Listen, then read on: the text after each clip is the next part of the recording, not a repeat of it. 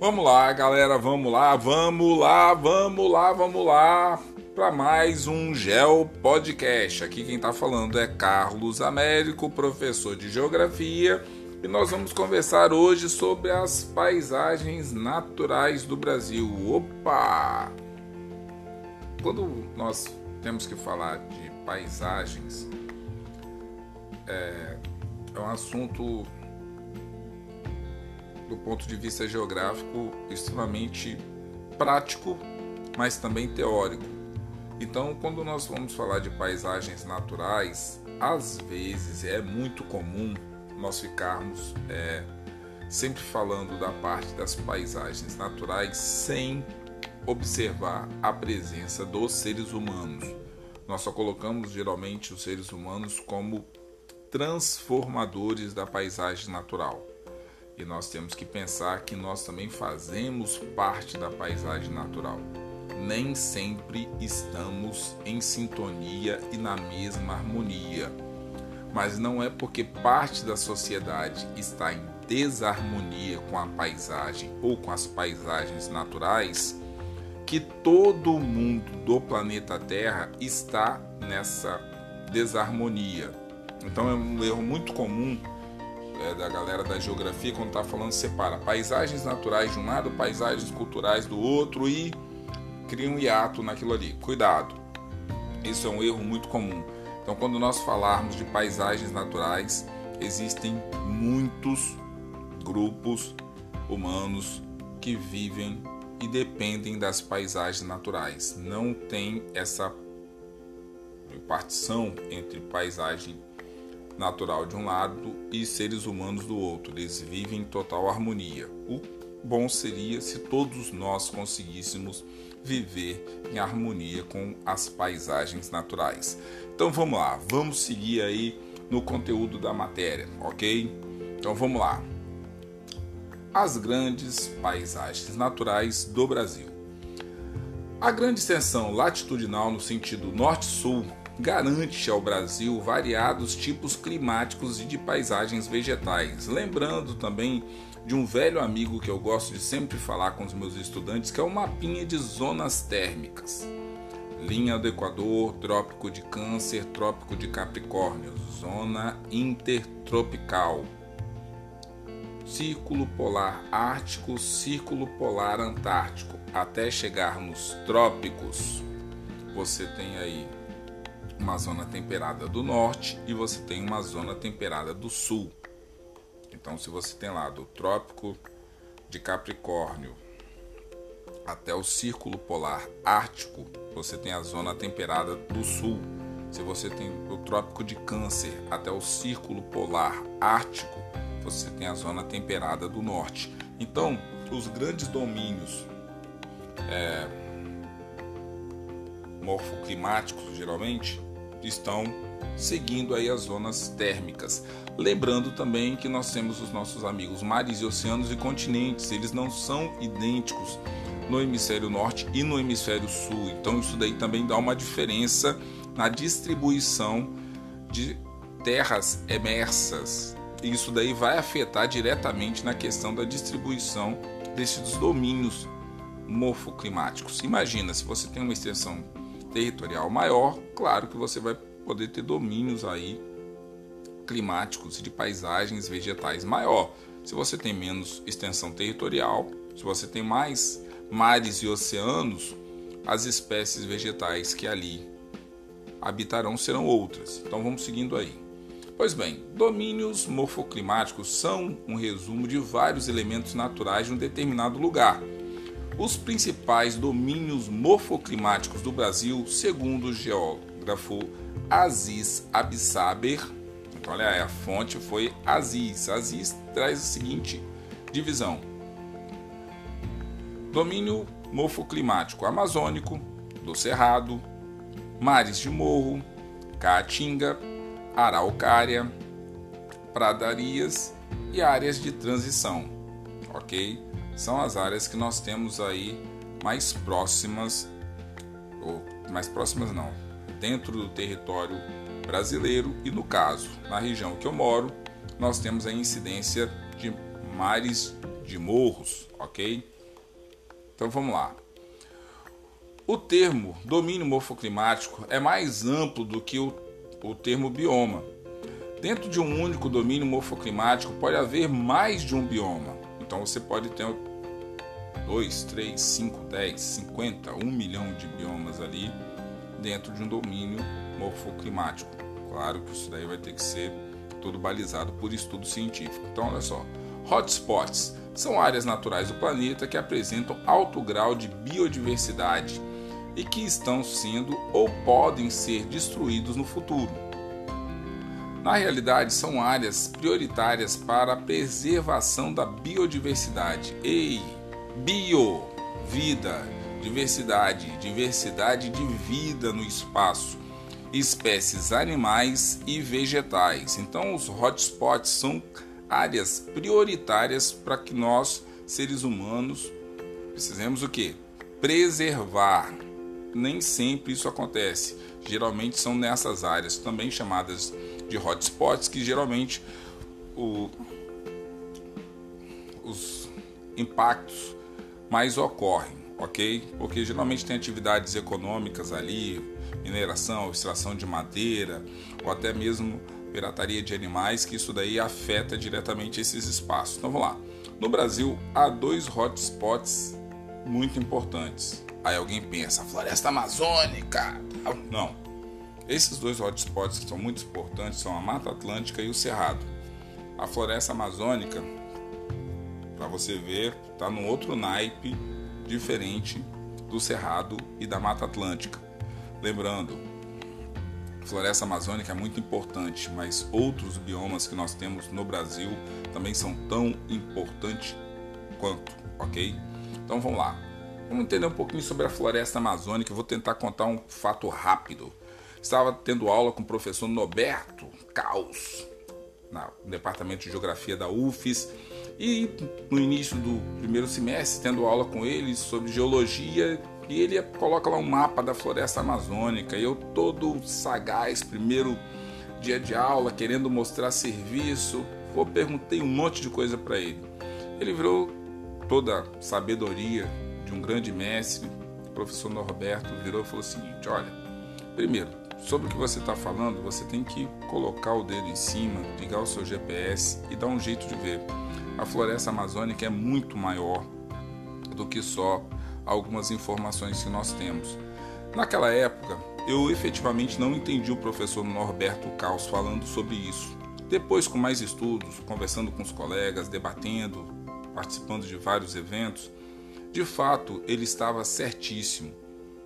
Às vezes, o conhecimento é necessário exatamente para isso, para abrir as mentes das pessoas. Então, olha só, floresta amazônica abrange o norte do país e abrange quase 5 milhões de quilômetros quadrados. A Amazônia ela pode ser dividida em Amazônia Internacional, que conta também com espaço na Colômbia, Bolívia, Guiana, Suriname, Peru, Equador, Venezuela. Aí nós estamos falando da Amazônia Internacional também do Brasil. Ou nós podemos estar falando da Amazônia Legal, somente dos estados brasileiros cobertos, no caso, pela floresta amazônica. Quais são as características da floresta amazônica? Ela é perene, heterogênea, tem muitas espécies de animais e vegetais, higrófitas, é, só vegeta em lugares úmidos que essas plantas cresceriam, no caso, tonalidades de verdes, latifoliadas, as folhas largas, diferente de outras espécies vegetais brasileiras, por exemplo, o cerrado. As folhas elas precisam ser, ser largas por conta da quantidade de precipitação que existe no local e também pela adaptação das espécies vegetais ali. A necessidade de balizar a perda que você pode ter através do que da evapotranspiração. Então as folhas elas servem como reguladores também da temperatura do bioma como um todo.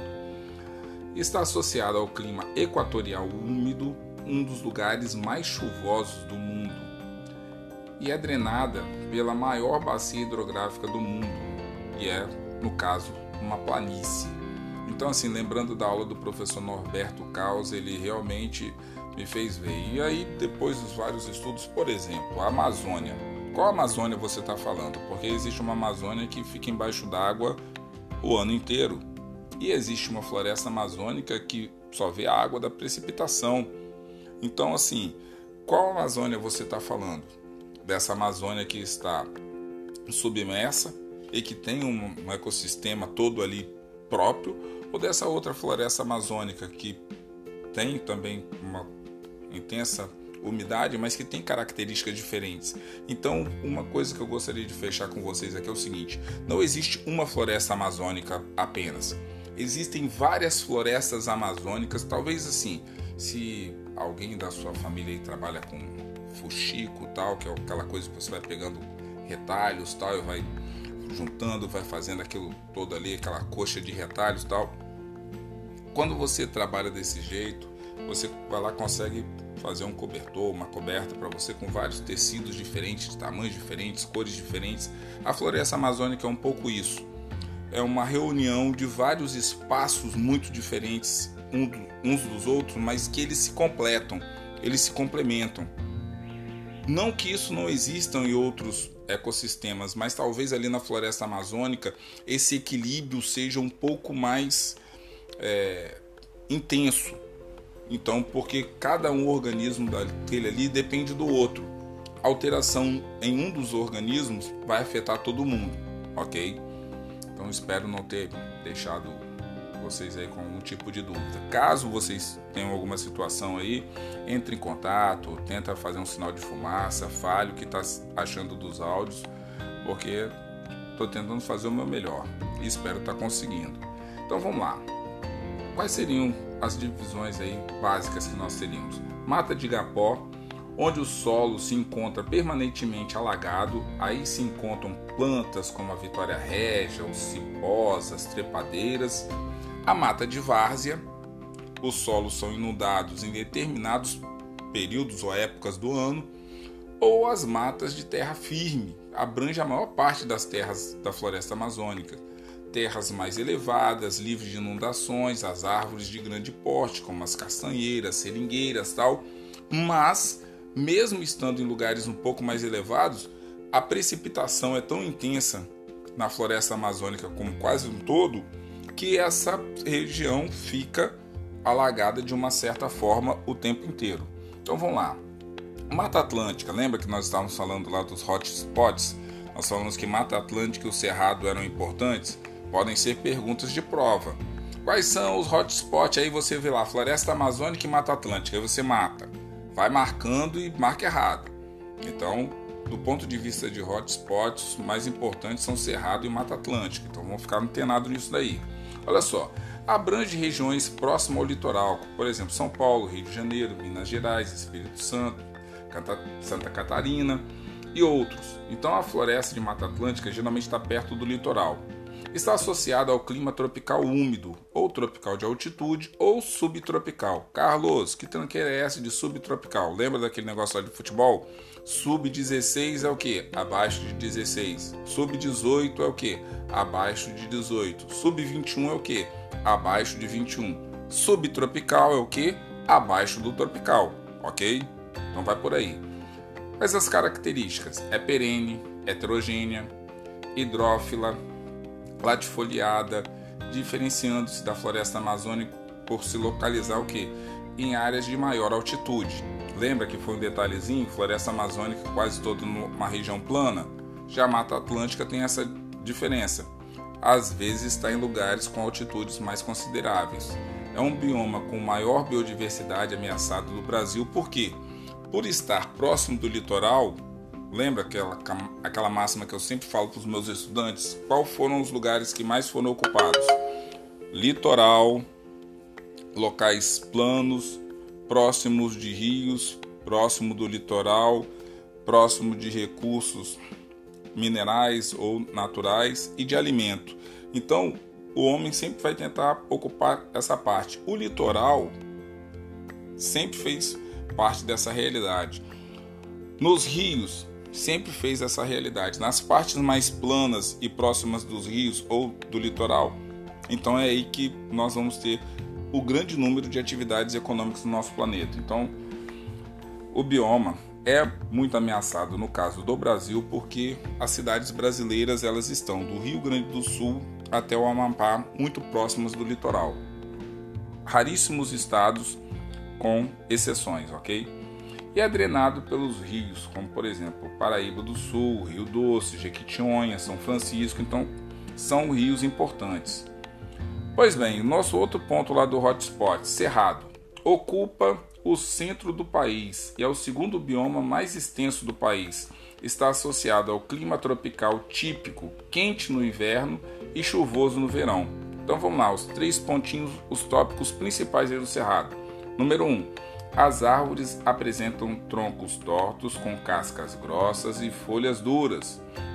Apresentam dois estratos de vegetação, um arbóreo e outro herbáceo, assemelhando com o que? Com as savanas africanas. Cerrado tem alguma coisa a ver com savana? Nada. A única coisa o que? Se assemelha. Segundo ponto, abrange Mato Grosso, Goiás, Mato Grosso do Sul, Minas Gerais. Ocorrem manchas em áreas da Amazônia, desculpa, e partes do Nordeste. Lembrando o seguinte, porque existem é, manchas do cerrado na floresta ou é, na Amazônia. Lembra que eu falei que em alguns lugares as terras são um pouco mais altas, não recebem tanta. E nós temos também os espaços de transição. Então, lugares que não recebem tanta precipitação estão nas áreas de transição, o cerrado pode existir ali. E é por último, a terceira apresenta solo é, deficientes em nutrientes e concentração de alumínio. Tem sido muito utilizado para o cultivo de soja no Brasil. Então vamos lá, caatinga. Abrange o sertão nordestino, está associada ao clima tropical semiárido, solos pedregosos e chuvas escassas. A vegetação é xerófita, perda de folhas em determinadas épocas do ano, ano a maioria dos rios desse bioma são temporários, exceto o rio São Francisco, que até tem passado por uma situação de transposição, e o único bioma genuinamente brasileiro, pois sua fauna e flora são exclusivas, então elas são endêmicas do território brasileiro, ok? Pantanal abrange Mato Grosso, Mato Grosso do Sul e terras do Paraguai e da Bolívia. É a maior planície inundada do mundo. Durante a época chuvosa, as águas cobrem a maior parte da região e os solos são pobres e salinos. Campos abrangem o sul do Brasil, principalmente na região do Rio Grande do Sul. Está associado ao clima subtropical, abaixo do tropical. É, e com, é composta, no caso, de vegetação rasteira e herbácea e é conhecida como pampas. Na Amazônia existem campos de ileia, ok? Vamos lá. Bioma costeiro, onde eu moro, abrange o litoral do país, apresenta-se como os manguezais e as dunas, e é um dos biomas mais devastados do país, exatamente por conta de morarmos nessa área. Então vamos lá. Araucárias, fechando aí. Abrange e domina as paisagens do sul do Brasil, principalmente Paraná e Santa Catarina. Está associado ao clima subtropical, pinhais, e é um tipo de floresta acicofoliada, plantas em formatos de agulha, entendeu? Você tem árvore de Natal em casa? Pois bem, olha para aquela árvore de Natal em sua casa e você vai ter uma ideia do que seriam essas plantas em formato de agulha. As árvores são finas e alongadas. As espécies vegetais mais comuns aqui são pinheiro do Paraná, cedro e o imbuiá. Ok, galera? Pois bem, terminamos aí. Infelizmente esse áudio ficou um pouco mais longo do que o normal, mas tinha que ser desse jeito mesmo. Então vamos lá. As duas perguntinhas aí para que a gente faça a nossa atividade. Pega o celular, o tablet, o computador e vamos digitando as perguntas. Duas perguntas. Diferencie Amazônia Internacional da Amazônia Legal.